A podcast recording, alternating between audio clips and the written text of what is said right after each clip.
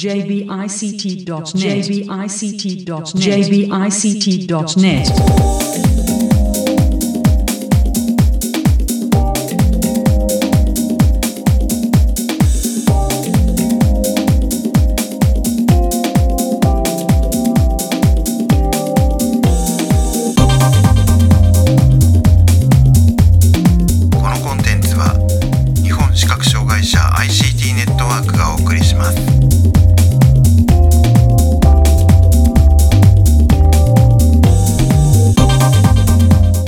にちは。日本視覚障害者 ICT ネットワークがお送りするポッドキャスト、サイトワールド2019特集の第10回です。中根です。辻です。高橋玲子です。意識です。はい、よろしくお願いします。よろしくお願いします。え今回は東京都立産業技術研究センターのインタビューです。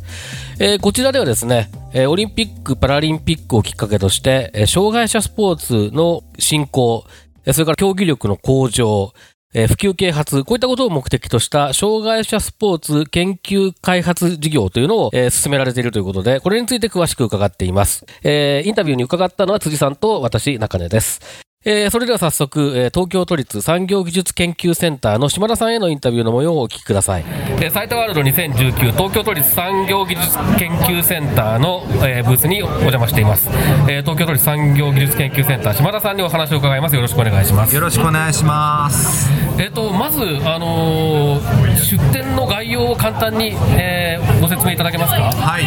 ピンディスプレイというのがあります、ピンディスプレイで、えー5人制サッカー、いあのいわゆるブラインドサッカーですね、いブラインドサッカーをお伝えするという技術開発をやっておりましてある一定の形になりましたので今回サイトワールドで展示をするということになりましたなるほど。えっ、とまあこれまずピンディスプレイということですけれども、はい使っているのはまあえっ、とドットビューとかそういう製品なんでしょうか？おっしゃる通りです KGS さんの DV2 です、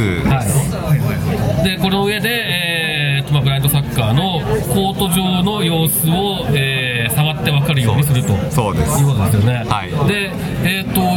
ちょっと何、何から伺えばいいのかって難しいなと思うんですが。えっと、まあ。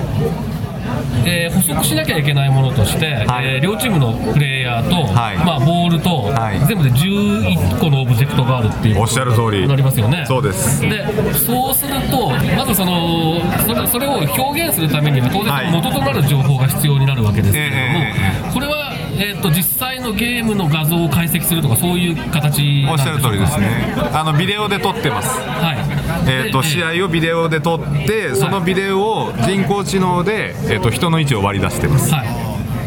でそうすると,、えー、とおグラウンドの上にどの位置に、えーどのプレイヤーがいて、どの位置にボールがあってというのが座標が全部出てきます、でその座標をピンディスプレイのデータ形式に変換をしてピンディスプレイの上に表示をしていると。なるほど。いうことになっています。この解析というのは、はい。えー、とリアルタイムでできるものですか？それとも一度、ままあ、録画したものを、まあ後処理をかけて、はい。でそれを流し込むようなイメージ再生するようなイメージですか？後者ですね。なるほど。えっ、と2秒、えー今1枚1枚の画像を処理するのに2秒かかります。ああなるほど。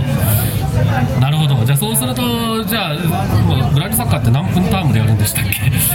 そうです。ね20分です。20分、はい。そうすると結構な枚数になるから。なるほど。なるほど。そうなりますよね。結構た 1, 枚で2秒っていうことになると。まあそうすると時間がかかってしまうと思うんですよね、あの後ほど触っていただきたいと思うんですが、はい。更新レートみたいなピンディスプレイの更新レートを2秒にしてしまえばあー一応リアルタイムの時間では試合時間では進んでいきます。なるほど。ただまあ結構結構ひあの、ん間引いちゃ動きが飛躍するような感じにはなる可能性もまあ、2秒あるとそうかもしれません。シュートなんかは結構速いので 球を失っちゃう時もあるかもしれませんがただ30、えっと画像で 30Hz で撮ってますので 30fps で撮ってますので、はい。ただ1秒間で30枚の更新速度ってのは速すぎます。早いですね。これは早すぎるで1秒に1回ぐらいでも構わないはずなのでなるほど。2秒に1回ぐらいでも普段のやつは構わないと思います。でゴールシーンみたいなちょっと細かく見たいところはスローにして、あるいはコマ送りにして一枚一枚見ていただければいいはずなので。なるほど。で大体2秒に1回ぐらいでやればリアルタイムで表現はできる。というふうにま考えて。いますあ、そうだとすると、まあ、今の感じだと、つまりその、えーなんでしょうね、その生中継を楽しむというよりは、えー、と録画したものを、まあ、あのじっくり見るっていうようなイメージに近いのかなと思うんですけれども、現段階ではそうですね。でそうすると、例えばその、まあ、今、コマ送りっていうふうにおっしゃってましたが、はい。コマ送りみたいなことも実際にユーザーが、えー、と操作してしたりすることもできるんですでかきあのまだ実装はまだ終わってませんがそういうふうにしようと思っていますあなるほど。でないと試合がどんどんどんどん流れていっちゃうのをやっぱり追って触って分かるっていうのは相当難しいと思いますね。やはりご自分でボタンを押して1コマ進めたという認識の上でこう探索をしないとなかなかこうオブジェクトを見失っちゃうってことになっちゃうので。そうですよね。やっぱりだって、本当は行って帰って同じところにあるのにずっとそこにあるような印象を持ってしまうようなケースもありえますもんね。そうですうん。えっとそれで、えーまあ、全部で11個のオブジェクトが補足されてるということですけどこれはなんかその出し分け方というか表現の仕方っていうのはなどういうどういう工夫をされてるんですか、なるほどです。えっとですね今振動を考えています。はい、A チームは立ち上げっぱなし。5, 人5名様 B チームは例えば 16Hz で全部振動させるみ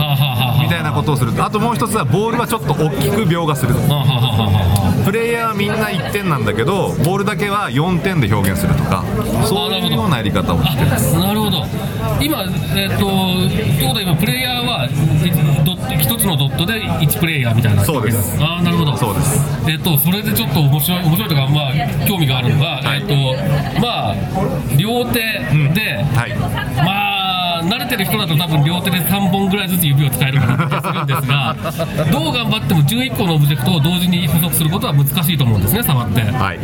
この辺り、まあ、おそらく実際にこうあの使っ、えーとユーザーのユーザーテスト的なこともされて見てらっしゃるんじゃないかと思うんですけど、はい。どれぐらい伝わるものですか？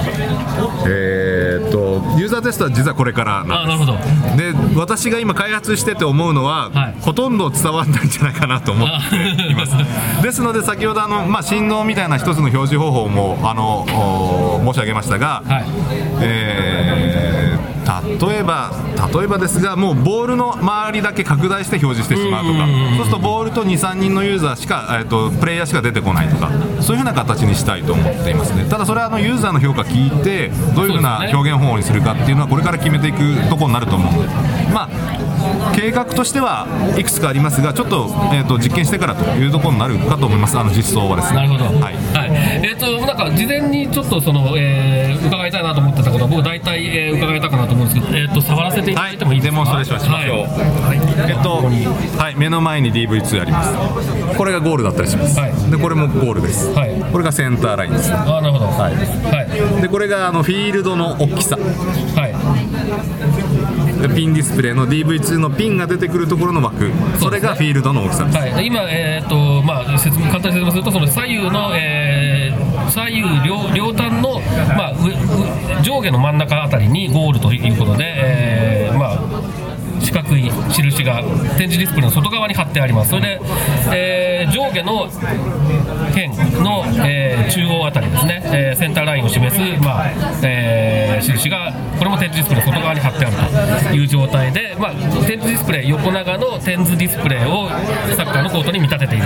と、そういう状況ですね。えっとゴールがあってゴールの前にはゴールキーパーがいますね。こちらのゴールの前にもゴールキーパーあいますね。はでいちいちこのピンがこのぼちぼちが選手の位置だったりします、はいでこのひときわ大きい4点、はい。これがボールの位置です。なるほど、はい。ボールにぴったりくっついてる選手が1人いるっていうおっしゃる状態ですね、これはね。はい、ですからそこに11オブジェクトあるはずですが、はい。それを認識するのはなかなか大変。あーこれ確かに全部いるかどうかっていうのを数えてるうちに覚えちゃったりもするだろうし。そうですそれが2秒に1回更新されるだけでも大変ですそうですね、えまあでもこれそういう意味で言うとやっぱりボールを基本的には追いかけるっていう見方が一番あのなんでしょうね。あ楽しめそうな感じがします。ね今考えてるのはそうですね、はい。やっぱりあの午前中からもまあ随分触っていただいて評価いただいてるんですけどやっぱりボールの位置が取れるっていうのがすごく面白いっていう。あのこのフィールド上の例えば今右際ですよね、はい。右サイドにいると。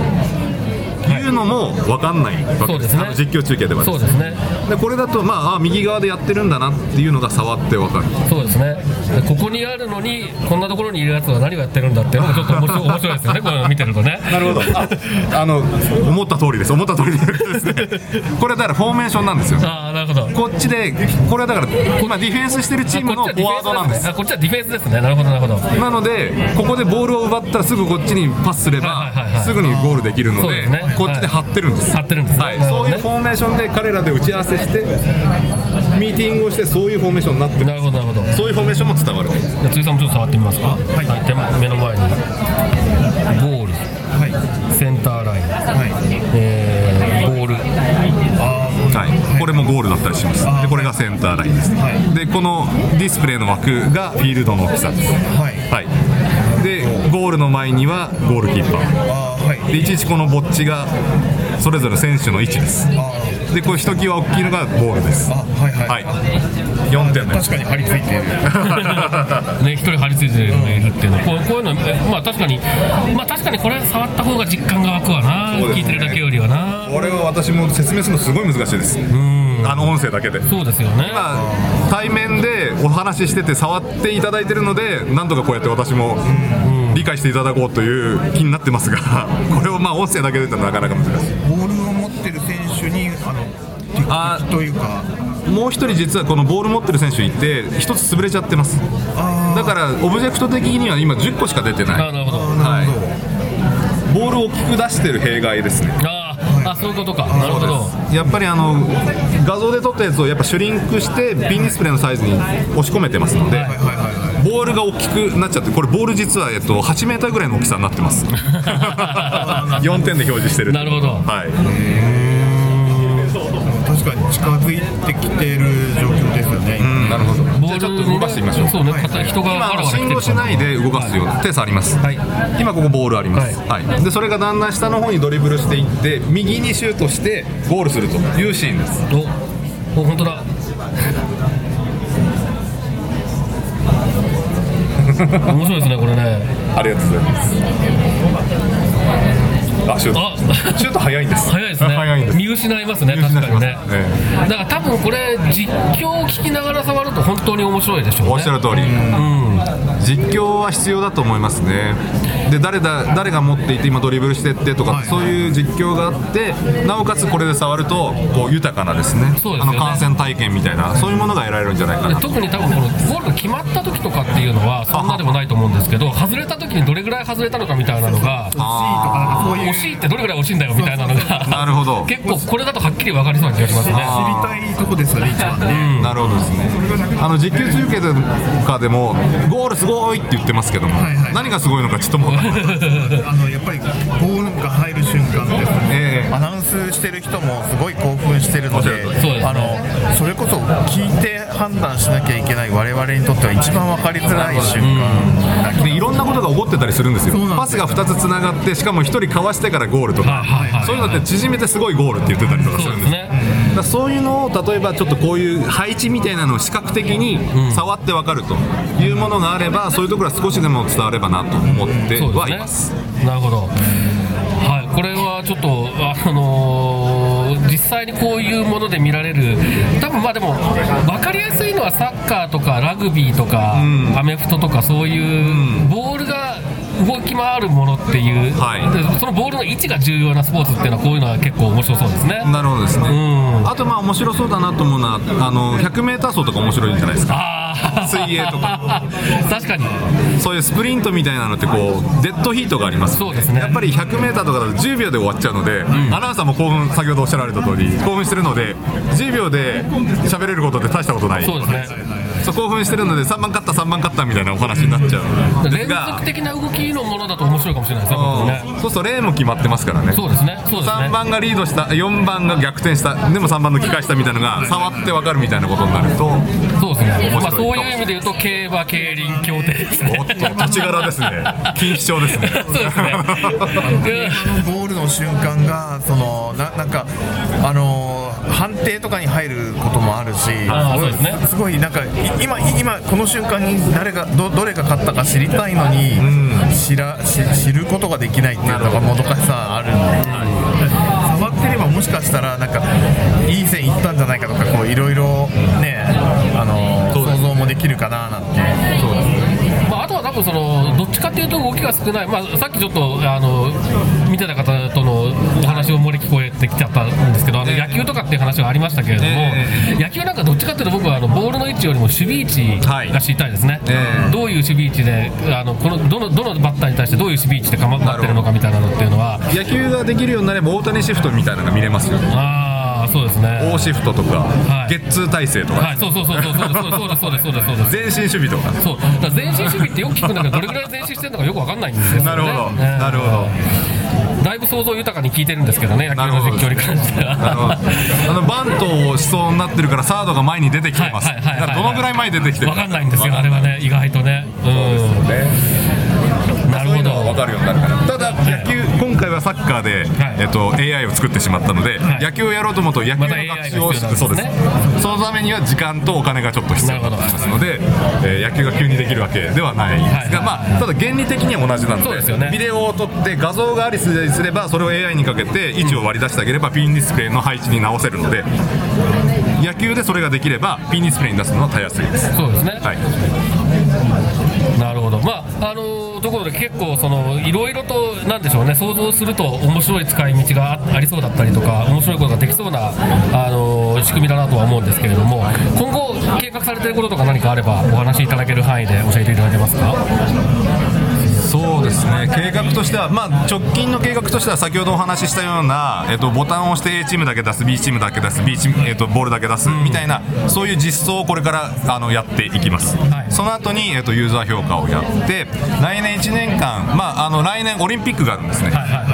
で我々東京都にゆかりのあるものなのでそのオリンピックを盛り上げましょうと。いうことでこういう事業をやってると。いうことで視覚障害を持ってる方でも、えっとこういうリッチな観戦体験ができるような技術開発をしましょうと。いうことが動機でこういう開発をしてきました、ですのでそういう方たちにもうちょっと触っていただく。あるいは代表の方たちにこういうのを触っていただいて。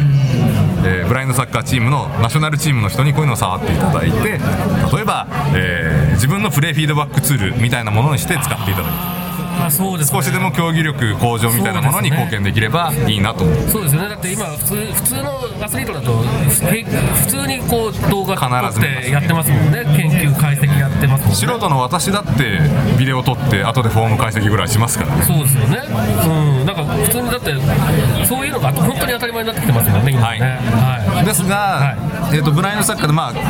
えー、とお名前出しちゃいますけど川村さんって日本代表のキャプテンがいますが、彼も全盲です、だから彼は自分のプレーとか後で見れないんじゃないかなというふうに考えですよね今のシュートはうまくいったんだけどさっきのシュートはうまくいかなかっただ。それのなぜどう違ったのかっていうのを、まあ、例えばこういうもので見ていただければ、ディフェンスがいたからうまくいかなかった。それは面白いですね。ディフェンスが、えっと、味方がここでディフェンスをブロックしたから自分がフレフリーになれてシュートコースが空いたのでシュートがうまくいったとかそういうのがこういう配置で視覚的に触覚を通して見れると。いうそういうので理解をして自分のプレー向上みたいなものに使っていただきたいなというふうに考えております。例えばそのオリンピック観戦の時とかにこう、まあ、パブリックビューイングじゃないですけどこのディスプレイを使ってその実際に、どこどこかに行けば見られますよみたいな企画とかって、それはあったら行きますね。ね、行ってみたいですね。どあの考えたいと思います。なるほど。その個人がその、ディこのディスプレイを購入するのって結構なそのまあそれはなかなか。ハードルにはなる気はしてて。でもやっぱりこうやってその、えー、と触覚でこうなんかプレーの様子を確認しながら観戦できるっていうのはすごいなんかビールが進みそうだな。ここぼしちゃダメですよこぼさないようにそうそうそう今あのブラインドサッカーのパラリンピックはお台場でやるんです。で我々の本部が実はお台場にあって結構近いしいところでやるんですよね、今、全く今、パブリックビューイングっていうお話で思いつきですよ、例えば我々の本部の行動みたいなところでこれをやれば、実際にやってる会場も近くて、まあなんかこう、雰囲気もいいような気はするんですが、やただまあ会社なのでなかなかビールを飲んでいただくわけにはいかないですけどまあ、おまけにユーザーテストもできちゃ結構まとまった数のなるほど。まあでもまあちょっとそういうのが可能かどうか考えてみたいですね。なるほど。なんかブラインドサッカーナイトみたいあいいですね。にして。そうですね、ええ。多分ね、結構そのブラインドサッカー、当事者、視覚障害当事者でも知ってる人は多いんですけど、やったことがある人は、まあ、あのそんなにいないしう、ん。見たことがあるけど、やっぱりこういうもんだっていうのは、なかなか、ね、認識認知できないと思うのうん。で、チャンスがないと思うので、なるほど。これはすごく面白いと思いますね、やっぱりね。なるほどたっぷりお話を伺いましたけど、何か、えー、と言い忘れたことですとか、宣伝ですとか、ございますか？そうですね。あの、えーまあ、先ほどモチベーションとして、まあえっとオリンピック・パラリンピックがあってそれをまあモチベーションとして今ここまで開発してきましたということがあるんですが、まあ、私ピンディスプレイ自体は15年ぐらい研究を続けていてで、まあ、音声は否定するわけではないです。非常によくわかると思うんですが実況中継も私は否定するわけではないですが何でもかんでもこう音声になりすぎるのもどうかなと思っています。やはりこういうふうに視覚的に何か捉えられるようなこういうデバイスはやっぱり残していかなきゃいけないと思いますし選択肢を残したい選択肢を増やしたいという思いでもって私はピンディスプレイのこういう開発をしておりまして、とにかくそういう選択肢ですね。そういうのが増えたらいいなというふうに考えてこういうことをやっております。あの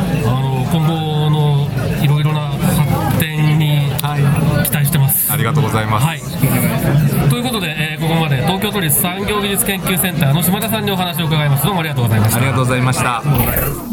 はい、えーここまで、えー東京都立産業技術研究センターの島田さんへのインタビューの模様をお送りしました。えーと、辻さんと一緒に、えーと、ドットビューもね、触りながらお話を伺いましたけど、辻さんいかがでした？いやー、あの、新しい、あの、スポーツ観戦の形かなという気がしました。あの、うん。本当に、あの、これまでですと、その、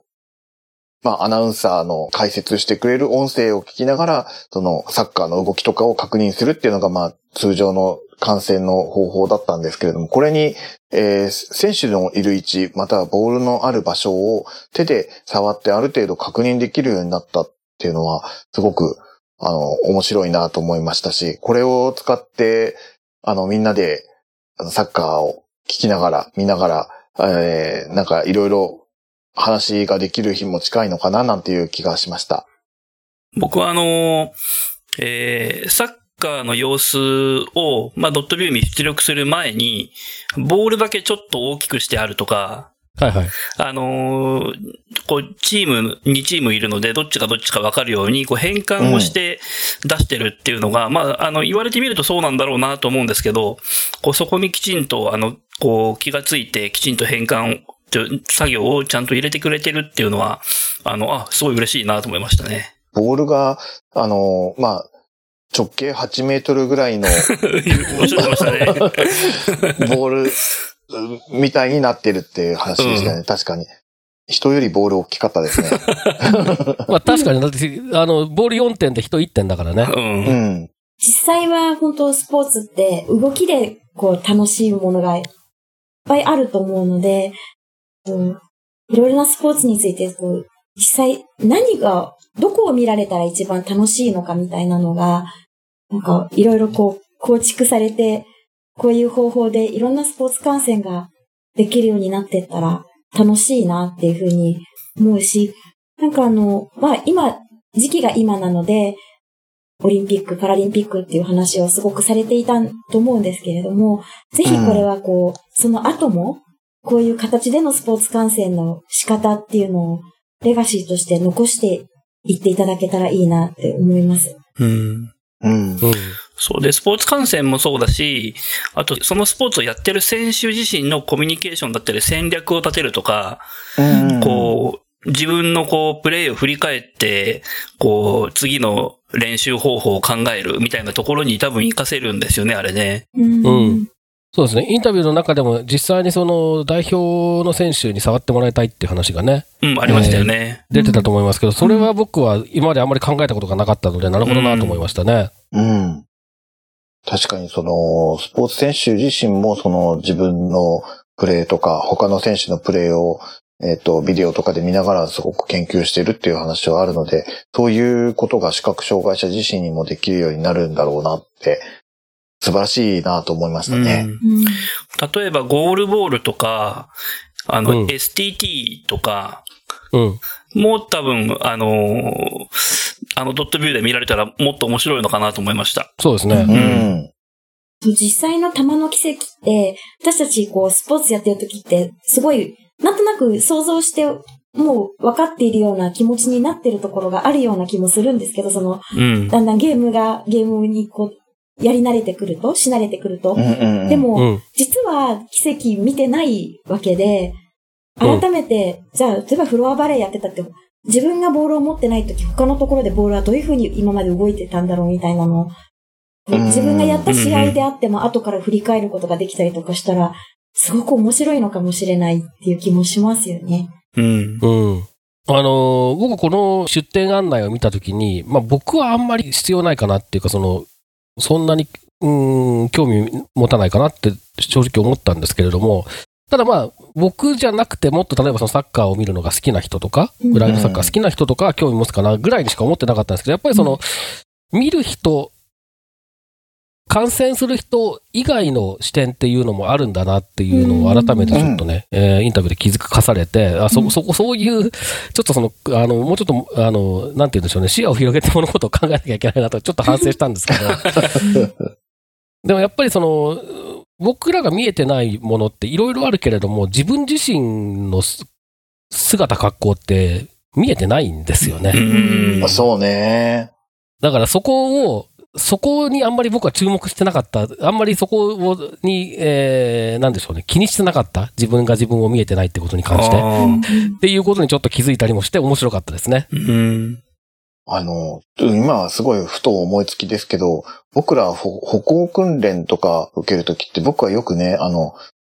えっと、まっすぐ歩いてくださいって言われたりとか、右寄りに行きがちなので、ちょっとそれ意識してくださいとか言われることがあるんですけど、そういう、なん、なんだろう、自分が歩いてる様子っていうのも点で、あの、ドットビューとかで表してもらえると、もしかしたら、あなるだけ左にを意識しながら歩くと、もうちょっとまっすぐ歩けるのかなとか、なんか落ち落ちずに済むのかなとか。落ちる、落ちるのかい。僕、あの、田んぼとかね、結構落ちたことあるんですよ。田んぼ あの、水のたっぷり入った田んぼに、ドボッとかっつって。なので、そうそう。そういう使い方も面白いかななんてちょっとふと思いました。ドットビューがもうちょっと軽くなって、持ち運べるように、簡単に持ち運べるようになったら、それこそ今、あの、目の見える人たちが使っている Google マップじゃないですけど、今、自分は目的地と、今自分がいる地点と、どどういう。自分と目的地の位置関係があるのかみたいなのも、これでこう、探りながら、あ、あ、あ今、い一歩通り過ぎちゃったか、みたいなのも分かったりとかしたらうんすごい楽しいなって、し、きっと役に立つかもしれないなとも思いますよね。うんうんうん。あの、ドットビューだけだと、やっぱり結局奇跡を示すぐらいしかできないかなって気がするんですけど、うん。なんかやっぱりその、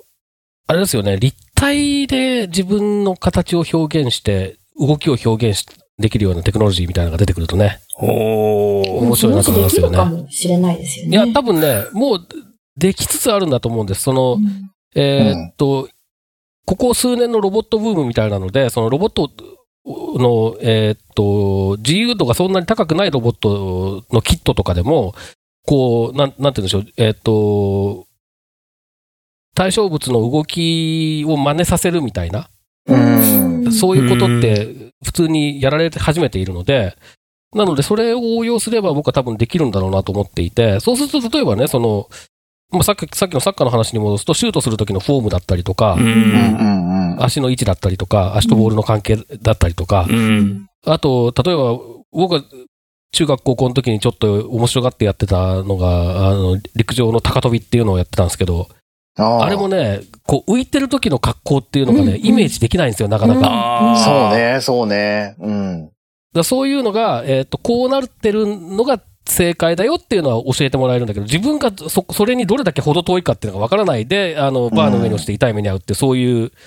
ことを繰り返してたので、うん。もうなんかそういう方向にもつながるのかなっていうことをちょっと思ったりもしましたね。うんはい。で、自分のフォームと正しいフォームを、ほんと、こう片手ずつで比べながら、あ、ここ違ってるみたいな、うん。ね、ねことができるようになって、なったらいいですよね。そうですね。うん。